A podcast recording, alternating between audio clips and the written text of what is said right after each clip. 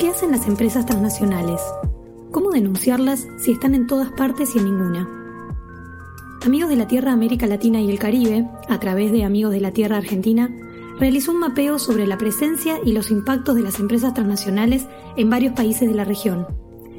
En esta serie de podcast vamos a compartir los principales resultados y conclusiones de ese estudio, casos emblemáticos de empresas que violan los derechos colectivos de los pueblos y las voces de las y los defensores de derechos humanos que enfrentan el avance de las corporaciones en los territorios. Esto es Empresas Transnacionales, Crisis sin Fronteras.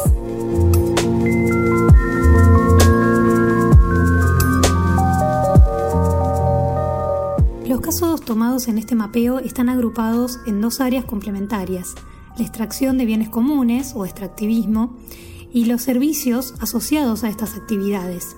Estos se vinculan fuertemente con grandes proyectos de infraestructura, comercio y servicios, tanto en materia de transporte, como carreteras, puertos o aeropuertos, energía, con las represas, centrales hidroeléctricas y fracking, agentes de financiación, como los bancos, y comunicaciones, vinculando los servicios de telefonía y también Internet, cuyo objetivo es facilitar la extracción y la comercialización de los commodities hacia los países o regiones de destino para asegurar el abastecimiento de las economías centrales.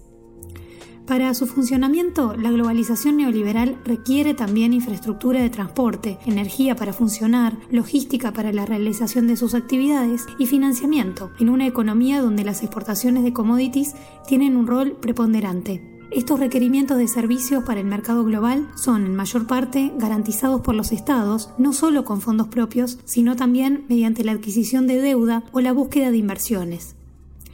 Para que las exportaciones sean posibles en este sistema, las empresas transnacionales exigen a los estados la provisión o garantía de infraestructuras y de servicios, lo que vuelve a estos servicios mercancías transables en lugar de bienes públicos. La definición que impone restricciones a los servicios públicos es introducida también en las negociaciones de las agendas comerciales, por ejemplo, en capítulos que refieren a empresas y monopolios del Estado, afectando la potestad de las agencias estatales o de empresas públicas que deberían garantizar el acceso a los servicios de agua, energía, transporte, salud, cuidados y educación. Para describir el sector de servicios, en el mapeo de ATAL se tomaron los casos de APM Terminals Management, que es un monopolio naviero para el comercio internacional y que afecta obviamente a los ecosistemas marinos y también el derecho al ambiente sano. Se tomó el caso de PharmaShop, como monopolio y amenaza de arbitraje internacional versus el derecho a la salud y también el caso de América Móvil como un ejemplo de transnacionales y telecomunicaciones, los monopolios en este sentido y también afectando el derecho a la salud. Natalia Carrau, que estuvo presente ya eh, con su voz y sus reflexiones en otros episodios del podcast Empresas Transnacionales, Crisis sin Fronteras, va a estar conversando con nosotros sobre la importancia de por qué incluir al sector de servicios dentro de un mapeo de empresas transnacionales, cada vez este sector tiene más presencia en las negociaciones de las agendas comerciales, de los acuerdos comerciales y también de los laudos arbitrales que se presentan contra los estados por parte de las empresas transnacionales. Además ha estudiado especialmente el caso de PharmaShop eh, en Uruguay y nos va a estar comentando algunas características de ese caso. Natalia, bienvenida. Muchas gracias. Como planteabas, los servicios están ganando un peso cada vez más protagónico en la producción de bienes y también en cómo se los negocia dentro de las agendas comerciales. Entonces parecía muy relevante poder colocar y visibilizar lo que está sucediendo en ese sector productivo de los servicios en este mapeo sobre empresas transnacionales. Planteamos que uno de los problemas de avanzar en esa frontera del mercado sobre lo público en materia de servicios es que se están incorporando una suerte de nuevas reglas y nuevas formas de negociación de los servicios dentro de los acuerdos comerciales. Esto lo que hace es restringir en gran medida la potestad regulatoria de los estados para regular en materia de cómo se distribuyen los bienes y servicios en una sociedad, de cuál es el límite del mercado, de qué es lo que tiene que proveer lo público. Además, las agendas comerciales también están incorporando algunos sujetos activos, si se puede decir de esa manera, dentro de las negociaciones. Es decir, se están incorporando de manera mucho más protagónica y mucho más agresivamente las empresas públicas, los monopolios del Estado dentro de la negociación. Eh, no quiere decir que antes no estuvieran, sino que ahora lo que está sucediendo es que se están colocando de manera mucho más agresiva, con cláusulas que comprometen mucho más las empresas eh, públicas y los monopolios del Estado y con prácticas y disposiciones que desregulan mucho más y mercantilizan mucho más a las empresas públicas y a los monopolios del Estado. Es importante poder ver cómo de parte de las agendas comerciales se está avanzando en esta materia al tiempo que las empresas transnacionales están teniendo un rol cada vez más protagónico y un peso mayor en materia de servicios. Esto no es casual, tenemos que recordar cómo han evolucionado las agendas comerciales y cómo han evolucionado también las empresas transnacionales en organizar la producción a nivel global, el peso fundamental que están teniendo los servicios para la producción de bienes y de manufactura, la forma de organización en cadenas globales de producción y cómo cada uno de los eslabones de esas cadenas están en gran medida conectados por servicios, servicios que están transnacionalizados, servicios que están dominados por empresas transnacionales. Entonces, entender esa foto más grande ayuda a comprender por qué hay que enfocarse en, en, un mapeo sobre empresas transnacionales, sobre la presencia de empresas transnacionales y sus impactos en la región, porque es necesario también enfocarnos en el sector de servicios. Lo interesante, Natalia, también es eh, recordar que Dentro del sector de servicios hay distintas categorías, ¿no? Incluye la informática, que tiene un peso importante el comercio electrónico, los servicios financieros, eh, las telecomunicaciones, como decíamos con, el caso de América Móvil y otros, eh, los seguros, eh, las regalías y licencias, el tema de la construcción, el transporte, ya sea en puertos, en, las, en lo que son las carreteras, en la construcción, digamos, que eso, por ejemplo, se conecta, la construcción de una carretera con o la construcción de vías de tren que sirvan para una empresa transnacional. No es que se está pensando en mayor conectividad por ahí en un país, sino que está en función de, como pasa aquí en Uruguay, una pastera como Bodnia o en México con proyectos mineros y así sucesivamente. Ahora, también lo que decíamos es que en tu caso has estudiado mucho lo que fue eh, la denuncia de Farmashop contra el Estado uruguayo, que Farmashop, recordemos, es una cadena de farmacias que opera en Uruguay con capital de origen chileno y la mayoría del paquete accionario controlado por el fondo inversor Linson Capital Partners. La actividad de esta empresa es la comercialización de productos farmacéuticos, productos de cosmética, perfumería, cuidado personal e higiene, que además cuando veo esto pienso en el episodio donde abordamos los monocultivos, por ejemplo, de árboles y en particular el monocultivo de palma aceitera y todos esos productos cosméticos que se producen con la palma aceitera. O sea, está bueno ver en este último episodio de estos podcasts cómo empezamos a conectar distintos, distintos sectores y justamente en el de servicios como que se conjuga la movilidad de las distintas actividades comerciales de las empresas transnacionales. Ahora, en el caso de PharmaShop, cómo llega a tener inclusive otra actividad como es una empresa de panificados, Pagnific, cuenta con una red de spas dependientes de la cadena de farmacias que tienen presencia en distintas ciudades del Uruguay como Montevideo, Canelones y Maldonado. ¿Y cómo llega Farmashop a presentar una demanda contra el Estado uruguayo y por qué? Sí, primero importante también lo que vos traías al inicio, que es las diversas actividades que comprende el sector servicios como sector productivo. De ahí también surge la magnitud de los impactos que pueden tener cuando nosotros tenemos esa variedad de servicios tan presentes en la vida diaria de las personas y en las sociedades de los países, en la vida productiva, pero también en la vida cultural, en la vida sanitaria, en un montón de aspectos que hacen a la vida de las personas, las implicancias que tiene que hayan algunos grupos económicos y determinadas empresas transnacionales de carácter transnacional que estén dominando todos esos sectores y se transnacionalizan a nivel global en la producción de, de bienes, pero también están controlados a nivel nacional y actúan de esa manera, como lo que tú mencionaste mencionabas en la descripción sobre PharmaShop. ¿Qué es PharmaShop y cuáles son los sectores o cuáles son los rubros que están bajo su dominio? Entonces hay una diversificación de las empresas, hay una estrategia también singular y particular en cada país al que desembarcan. Volvemos también a describir estas empresas transnacionales y a subrayar las características que presentan cuando vemos determinado sector o cuando vemos determinada empresa. En este caso, PharmaShop está tocando algunas cuestiones que tienen que ver con lo sanitario, pero se ha extendido lo sanitario en sentido bien amplio, porque PharmaShop, si bien se dedica a vender medicamentos, también vende productos de higiene personal, cosméticos, etcétera. Una diversidad de productos, incluso snacks. Esa diversificación que están teniendo algunas empresas y que caben dentro del rubro de servicios es brutal. Incluso si uno lo mira en términos de cómo acaparan el mercado a nivel nacional, cómo los mercados en los distintos países tienen sus características particulares, las empresas también al instalarse y al empezar a comprar determinadas empresas nacionales y sectores productivos y acaparar ese mercado, llegan con una estrategia diseñada a la medida de sus intereses, pero también a la medida del mercado con el que se van a encontrar. Eso es una característica bien particular de las empresas transnacionales y PharmaShop entra a la perfección en esa definición. Eh, lo que sucedió fue que el gobierno uruguayo emitió un decreto que regulaba eh, la disposición y la ubicación de las farmacias en el territorio, poniendo algunas restricciones respecto a la cantidad de farmacias que podían haber en un radio de mil metros. Lo que establece el decreto, que es el número 369-013 del año 2013, es la regulación de la actividad farmacéutica, limitando a 15 la cantidad de establecimientos que pueden haber por persona física, jurídica o grupo económico y prohibía la titularidad de dos o más farmacias de primera categoría en un radio menor a mil metros. Lo que busca este decreto, entre muchas otras cosas, es poder restringir el acaparamiento de mercado, que es lo que hacen este tipo de, empresas y existen otras experiencias al estilo. Hay un famoso caso de cómo la instalación de una empresa transnacional en un país que empieza a comerse las otras empresas que son nacionales, locales, muchas pequeñas, en una estrategia clara de acaparar el mercado para después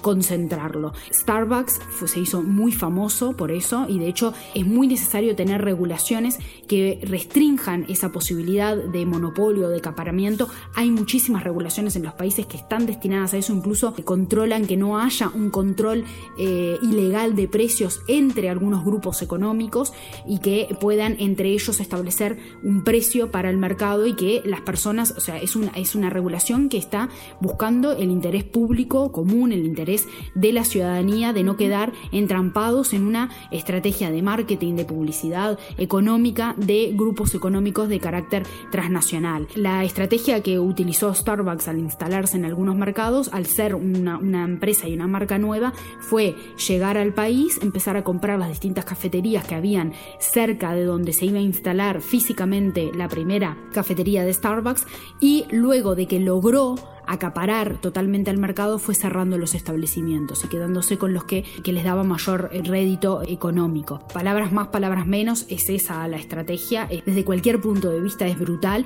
y tienen las condiciones para hacerlo porque manejan eh, cifras eh, de, activos, un, poder económico contante y sonante, tienen el capital para desembolsar y hacer esas compras, que eso no lo tienen la enorme mayoría de las empresas nacionales que son pequeñas y medianas, que además casualmente e irónicamente son las que más empleo generan, son las que más movilizan la economía y donde está más asentada las economías en casi todos los países de nuestra región es en las em, pequeñas y medianas empresas y son las que tienen mayores costos también en relación a, la instalación que las empresas transnacionales, porque tienen la capacidad las transnacionales de poder instalarse con menores eh, recursos. Lo que hizo PharmaShop fue impugnar este decreto, eh, decir que estaba violando eh, su su libertad como empresa, no llegó a demandar en un arbitraje transnacional a Uruguay, pero sí amenazó públicamente en entrevistas con hacerlo y de hecho el decreto fue flexibilizado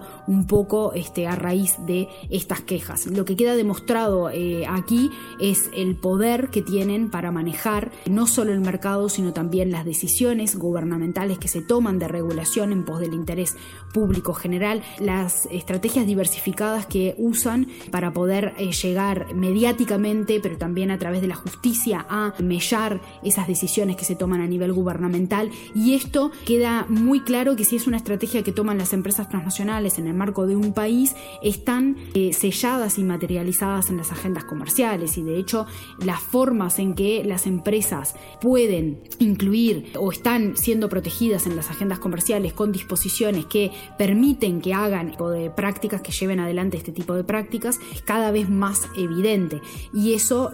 hiere el corazón mismo de lo que tiene que hacer el poder público, que es regular en pos de la ciudadanía, en pos del interés público general, en pos de garantizar que los derechos de la población estén garantizados y se puedan gozar activamente, no solo en la letra. Bueno, es interesante mencionar que el decreto que nombrabas, Natalia, el 369-013, además de incluir esta limitación en la cantidad de establecimientos en un radio menor a mil metros, también prohibía la venta a través de Internet, call center e impedía que las farmacias poseyeran también un centro de distribución. Esta impugnación que señalabas que presenta Farmashop Uruguay lo hace a través del Tribunal de lo Contencioso Administrativo, ¿no? Y en abril de 2016 durante el procesamiento del pedido de nulidad ante este Tribunal Contencioso Administrativo se decide modificar esto que señalabas vos. Digo, para aclarar también en qué canales se hizo, por qué no se llegó, en todo caso, a, un tribunal, digamos, arbitral,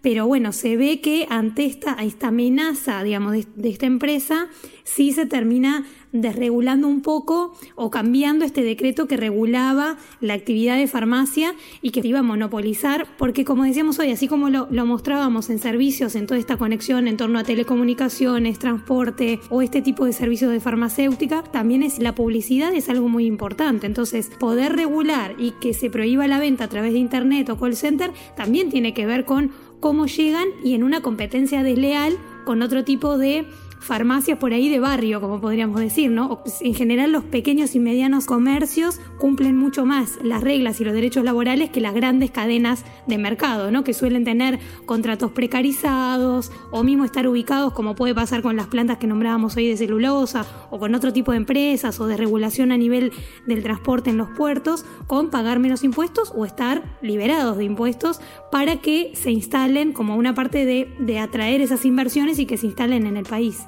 Sí, efectivamente, y eso también hace a lo que ha sido eh, este mapeo de, la presencia de empresas transnacionales y los impactos en la región, o sea, la sistematización que se puede encontrar en el mapeo sobre la captura corporativa y cómo es que ejercen las empresas transnacionales la captura corporativa cubre todos estos elementos que estás mencionando, Azul, incluso va más allá, ¿no? la frutilla de la torta para las empresas transnacionales es poder gatillar este arbitraje internacional a través de los tratados de bilaterales de inversión y de, protección y de promoción de inversiones y llevar al Estado a un escenario internacional, a una parajusticia eh, que se despliega en favor de las transnacionales. Recordemos que esas, esas posibilidades de, arbitraje a nivel internacional son unidireccionales, es solamente la empresa transnacional la que tiene la capacidad para demandar un Estado, los Estados tienen que dirimir sus controversias en otras esferas predominantemente nacionales. Esa enorme asimetría que eh, llega a ser escandalosa cuando se mira el poder que tienen los estados frente a la brutal eh, magnitud de poder que detentan las empresas transnacionales queda en evidencia en este tipo de, demandas, en este tipo de amenazas. De hecho, cuando se modifica esa disposición y volviendo al caso de Pharmashop, no quedó del todo satisfecha Pharmashop porque esperaba mucho más, esperaba que de hecho se fuera para atrás en la totalidad de las disposiciones que implementaba el decreto eh, mencionado. En mayo del 2016, o sea, un mes después de, de que se conoce el fallo del, Tribunal de lo Contencioso Administrativo, el CEO de Linsor eh, Capital Partners, que es dueño de PharmaShop, aclaró en medios de prensa que si bien algunos vicios que presentaba el decreto, ellos lo eh, entienden como disposiciones del Estado que atentan contra la propiedad privada, contra el derecho del inversor, contra todos derechos que en realidad derechos entre comillas, ¿no? Son individuales, son de propiedad, que vienen de el mercado, ¿no? No son derechos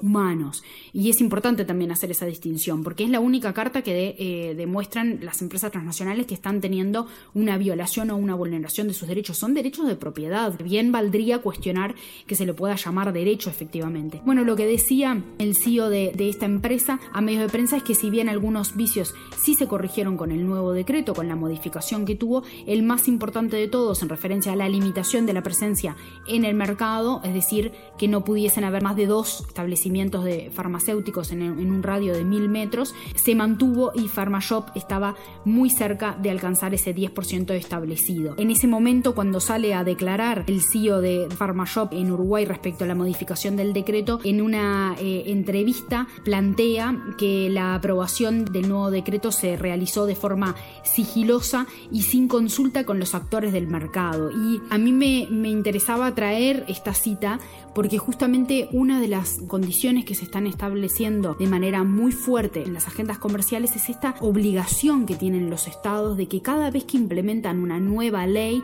cada vez que eh, llevan adelante eh, una normativa, eh, tienen que abrir a consultas de los actores interesados. Y es significativo que el CEO de esta empresa, PharmaShop, traiga esto en respuesta a la, entrevista que le hacen. Es muy claro que las agendas comerciales están siendo escritas por parte de las empresas transnacionales y que este tipo de disposiciones empiezan a estar contenidos en las agendas comerciales, en el accionar de las empresas transnacionales de manera muy agresiva, de manera muy dominante. Lo que están intentando homologar es que los estados simplemente son una suerte de intermediador de los actores del mercado y que lo público, encarnado en la ciudadanía, en los derechos, en las regulaciones, en las normativas de protección del bienestar y del interés público general, son uno solamente de esos actores que tienen que interactuar y que tienen que estar sentados en una mesa a que el Estado escuche sus comentarios. Pero hay otros actores que vienen del mundo de lo privado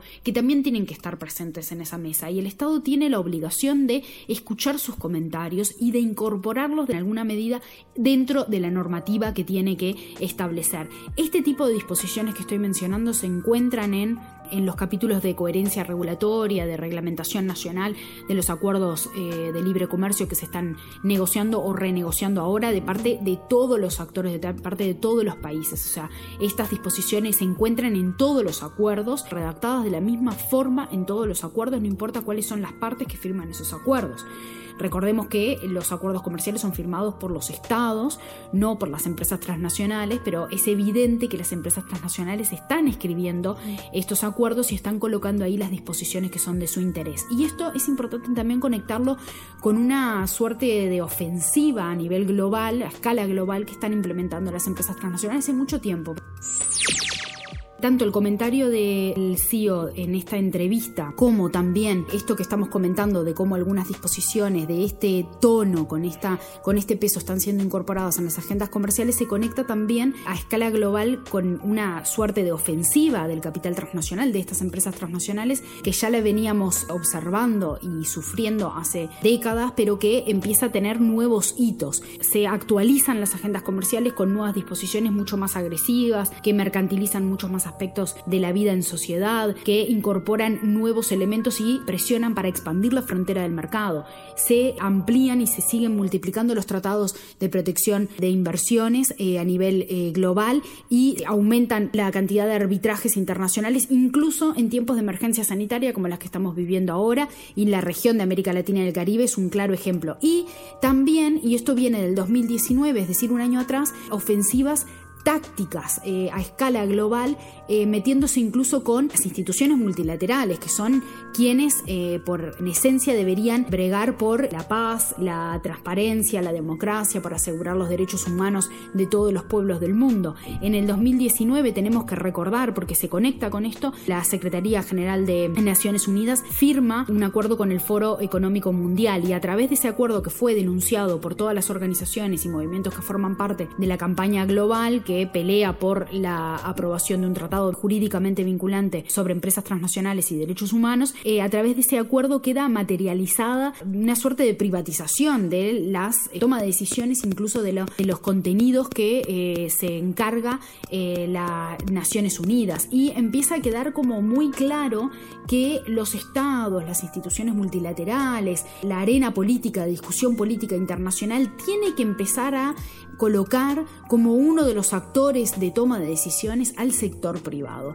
Hay muchas formas de llamar el sector privado, pero claramente estamos hablando de empresas transnacionales, no es el sector privado, las pequeñas y medianas empresas, no son los artesanos organizados, no son las cooperativas de producción y consumo que existen en nuestros países, no, estamos hablando de este tipo de poder, de un poder económico transnacionalizado que ya describimos en varias oportunidades y que está muy claro en el mapeo que eh, lanzó recientemente eh, Atalc. Y a mí me parece interesante poder ver estos movimientos en distintas esferas, ¿no? En la esfera global, como este, eh, este pacto avanza, este acuerdo avanza, privatizando lo que son las Naciones Unidas, que digamos es el resabio, el último resabio que tenemos, las organizaciones, los pueblos, eh, los movimientos, la sociedad civil organizada, pero los pueblos, comunidades para defender nuestros derechos, un espacio al que se lo ha defendido por, su, por la importancia que tiene, eh,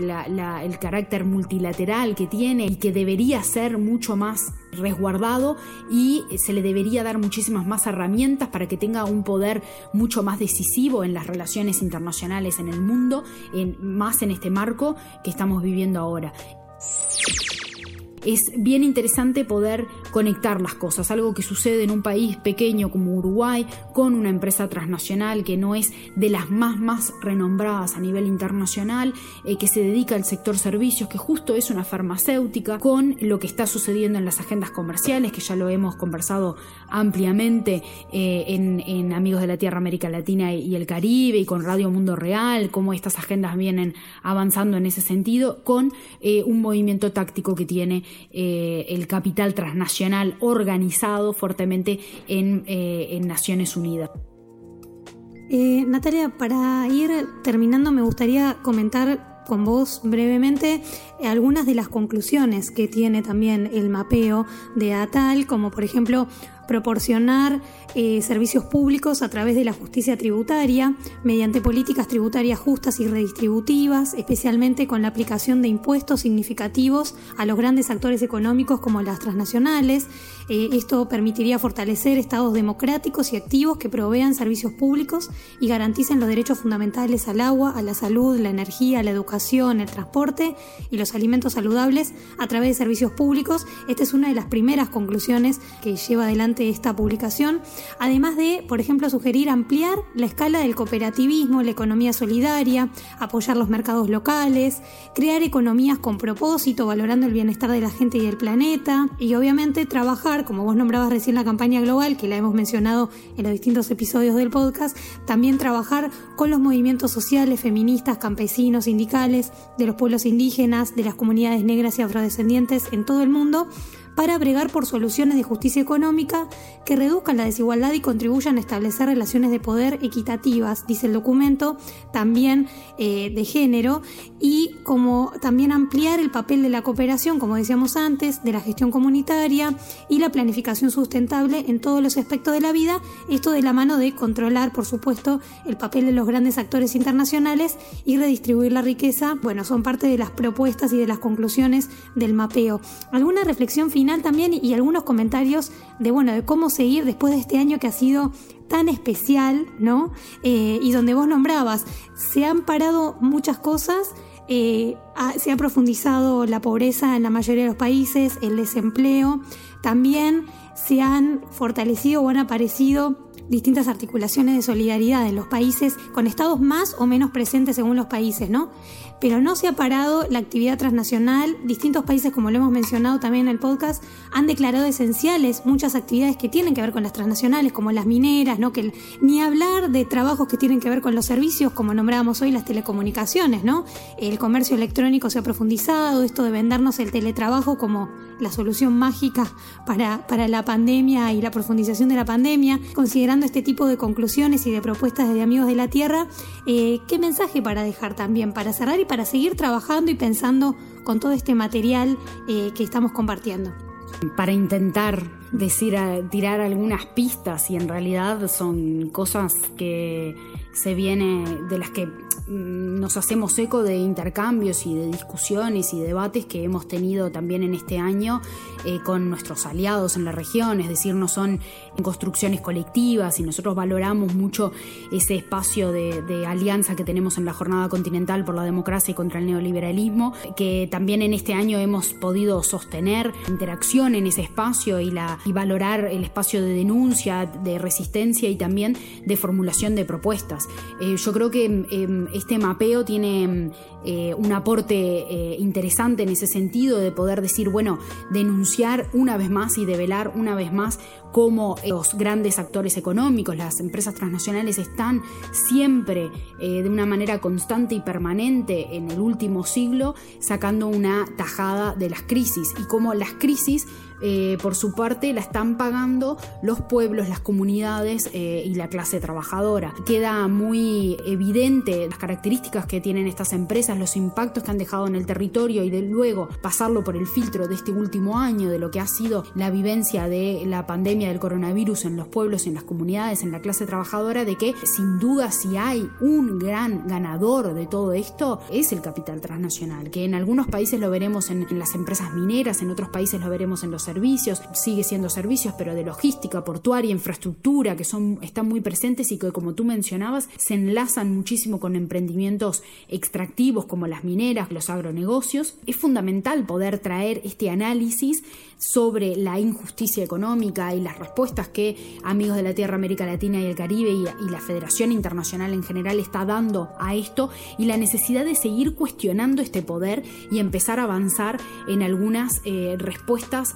claves y esenciales. Y ya no hemos dicho nada nuevo, lo, lo, que hemos planteado en anteriores crisis, lo que hemos planteado como parte de nuestros pilares de justicia económica, ambiental, de género, social, tienen ahí muchísimas pistas y respuestas a este marco de crisis sistémica, sistemática, eh, ataca todos los aspectos de la vida en sociedad y empezar a ver cuáles son de esas respuestas a las crisis que nosotros veníamos dando caben en esta época y cuáles habría que ponerle un acelerador, ¿no? Cuáles habría que de verdad empezar a implementar. Tú mencionaste algunas que tienen que ver con la justicia fiscal, con empezar a reformar o pensar el sistema impositivo de manera que pueda agravar a las grandes riquezas, al gran capital transnacional y quitar el peso de esos impuestos a la clase trabajadora, a las comunidades en general. Ahí hay muchísimo por hacer. Que la verdad es que ni las instituciones multilaterales, ni las instituciones, ni que hablar financieras internacionales, que no es eso lo que les interesa, pero tampoco los actores que están pensando las respuestas a la pandemia están teniendo en cuenta. termina siendo una letra muerta, algo que discursivamente es muy valioso, pero que en definitiva los gobiernos no lo implementan y sabemos por qué no lo implementan. Entonces, ese análisis más estructural sistémico que hace Talca al respecto de cómo las empresas transnacionales se encuentran en el corazón del sistema capitalista y hay un montón de respuestas, procesos, instituciones que están rodeando a las empresas ofreciéndoles beneficios eh, a la medida de sus intereses, tiene que volver a estar en esa discusión. Cuando hablamos de recuperación justa, estamos hablando de eso. Ahora el término de recuperación justa lo están utilizando, lo están acuñando eh, organizaciones e instituciones regionales del, multilateralismo, pero yo tengo la impresión, es una opinión personal, de que se quedan muy lejos de, de verdad eh, instar a medidas innovadoras, a medidas ambiciosas en ese sentido. La escala de ambición que han tenido los países en la región en respuesta a la pandemia ha sido pobrísima y la verdad que bastante hipócrita en algunos casos. Y está claro que estamos frente a un ajuste de escala global. Los grandes sectores que han sacado rédito de esta, de esta pandemia son los mismos ayornados, ¿no? Y la declaratoria a nivel internacional de poder hacer frente al cambio climático, de de verdad salir de esta crisis no eh, dando pasos regresivos en ese sentido, sino continuar con los esfuerzos y los compromisos, es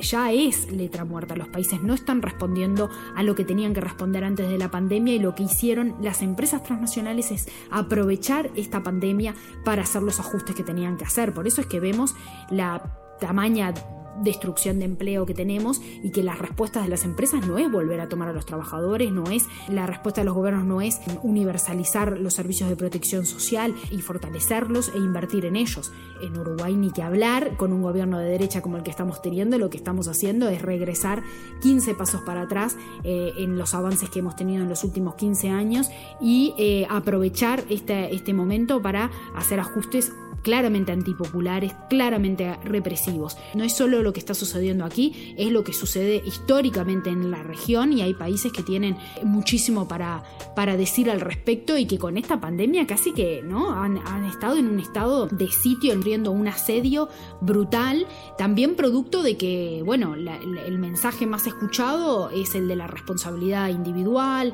es el de quédate en casa, es el de protegerse, pero en ese protegerse también lo que está sucediendo es que estamos dejando desprotegidos a la mayor parte de la población, porque no estamos ni siquiera viendo la terrible realidad que estamos eh, viviendo y que están viviendo muchísimas comunidades y clases trabajadoras en la región. Eh, socializar las, las conclusiones que trae este mapeo, la evidencia que trae, la construcción colectiva que significó también poder volver a insistir en algunas cuestiones que históricamente Atalca ha venido insistiendo en materia de justicia económica, las empresas transnacionales, el principal vehículo que tiene el sistema capitalista y empezar a mirar más en detalle esto para poder tener medidas que realmente controlen el poder que están ejerciendo. Bien, Natalia, muchas gracias. Es muy necesario eh, también este análisis y la invitación entonces a ver el mapeo, leerlo, analizarlo más en profundidad y también, eh, bueno, la expectativa de que los podcasts puedan permitir también ver toda esta interconexión entre los distintos sectores que abarcan las empresas transnacionales, ¿no?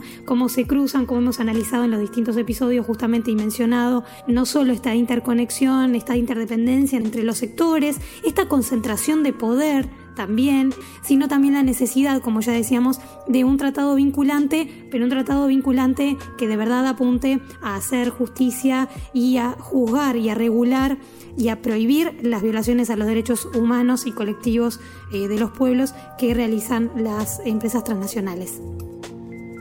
El informe completo Transnacionales y Derechos de los Pueblos en América Latina y el Caribe, Violaciones a la Soberanía Popular, un mapeo sobre la presencia y los impactos de las empresas transnacionales en América Latina y el Caribe, realizado por Amigos de la Tierra América Latina y el Caribe, está publicado en el sitio web www.atalc.org. Empresas Transnacionales, Crisis sin Fronteras, es un podcast creado por Radio Mundo Real para Atalc, con la colaboración de Diaconía. Producción y conducción, Azul Cordo. Edición, Edgardo Mattioli. Diseño, Nicolás Medina.